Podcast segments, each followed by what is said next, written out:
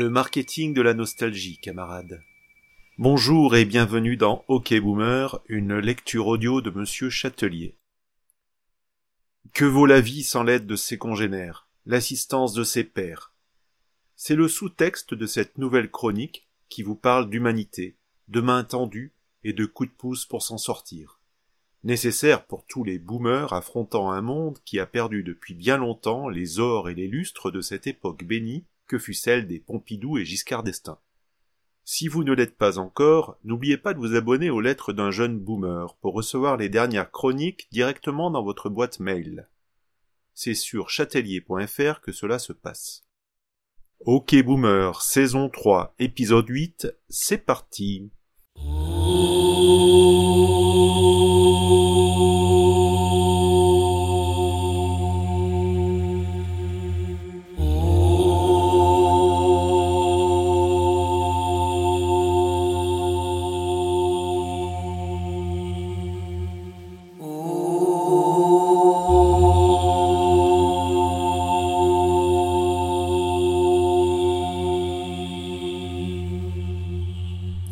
Bonjour, je m'appelle Virginie, et je suis une boomer. Bonjour Virginie, répondit l'assistance d'une seule et bienveillante voix. Nous étions tous réunis dans la salle que je louais, dont je ne peux vous donner l'emplacement pour d'évidentes raisons de sécurité. Faire partie des boomers anonymes était devenu un acte de rébellion. Il nous fallait pratiquer cacher les étapes de déboomerisation, indispensables si nous ne voulions pas finir cloués au pilori par ceux qui nous succéderont. En tant qu'organisateur de ces réunions, je n'osais imaginer ce que me réserveraient comme châtiment les générations futures. Irait-il jusqu'à me bannir d'Instagram? Cinq personnes étaient assises en cercle, se faisant face pour exposer leurs peines et verbaliser leurs fautes dans un monde impitoyable avec eux. Les enfants gâtés du baby-boom à qui la vie avait trop fait de cadeaux, on l'avait bien compris. Virginie était la petite dernière. Approchant la cinquantaine à petits pas, si lentement qu'on pensait qu'elle avançait à reculons, du haut de son mètre quatre-vingts, elle avait tout de la parisienne de papier glacé. Une cible parfaite pour les brigades anti-boomers, les antibos, de plus en plus présents dans les rues et les bars de Montpanam. Mère d'une fille de dix-huit ans, elle venait de commettre une erreur qui l'avait dévoilée. Une erreur qu'elle aurait pu facilement éviter, eussent-elle été accompagnée par les conseils de notre équipe? Il n'était pas trop tard pour elle, nous allions devoir l'aider à s'en sortir, c'était la mission principale des boomers anonymes. Alors que les fêtes de Noël approchaient, un vestige ancestral qui n'avait pas encore cramé sur leur bûcher des fantômes du passé, mais je ne miserais pas sur l'âne, le bœuf et les rois mages si je devais parier en ligne.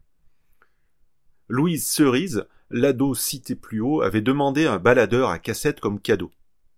Pour y écouter les albums de Kate Bush et de Metallica, à ce que Virginie en avait compris. Cette demande était si étonnante qu'elle ne put qu'éclater de rire. De telles choses étranges arrivaient de plus en plus souvent. Elsie fut choquée par cette réaction, et là on sait d'expérience que c'est la porte sur l'enfer qui vient de s'ouvrir, et lui demanda de s'expliquer sur le champ. Sa pauvre mère tomba dans le piège tendu. Ils sont les maîtres des pièges, on le sait tous. Elle répondit.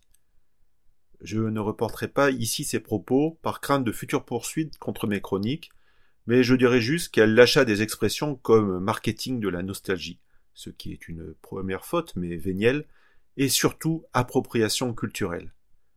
Oui, je sais, là c'est un péché mortel, prononcé sur le ton de la gentille moquerie de plus. Oui, je sais, bis, impardonnable quand vous parlez à votre ado. Le peloton direct, dos au mur et bandeau sur les yeux, vous avez une dernière déclaration, s'il vous plaît? Un silence de plomb, rapport au peloton suscité sans doute, s'installa alors que Virginie finissait l'horrible récit honteux de cet écart qui allait causer sa perte, elle en était persuadée. Nous étions habitués à des histoires horribles. Certaines impliquant des pères dansant sur une piste de boîte de nuit, des managers expliquant à un Z comment fonctionnait un antivirus, des tantes donnant des conseils de lecture à leurs jeunes nièces, mais celle-ci entrait d'elle-même dans une catégorie supérieure. Nous nous tournâmes de concert vers Pedro. Si quelqu'un pouvait aider, c'était bien lui. C'était l'antéchrist révélé dans la religion de ceux qui nous succéderont. Une figure à la Jean Moulin pour notre organisation secrète, un qui savait ce qu'était la souffrance et qui trouvait toujours le moyen de s'en sortir. Contrôleur aérien, il avait un fils, militant écologiste qui s'était fait tatouer la tête de Jean Covici sur la poitrine. Est-il besoin d'en dire plus? Voilà ce que tu as à faire, dit-il. Tu prends ton téléphone et tu lui commandes très vite un burger chez Big Guys. Avec frites et sauce cocktail, surtout n'oublie pas la sauce, c'est très important. Puis tu télécharges l'application Chienne. Ils adorent ça. Tu lui prends un max de vêtements avec des logos et groupes des années 80, cette boîte en fabrique à l'appel et tu fais livrer tout ça à Presto Maximo. Ne t'inquiète pas pour les étiquettes indiquant Proudly Made in ROC by Ouïghour, ils s'en moquent. Pedro, c'est notre héros à nous, notre Tché, une lumière dans le tunnel qui nous conduit vers la sortie. Virginie prit son smartphone. Elle savait maintenant qu'elle avait une chance. Oh,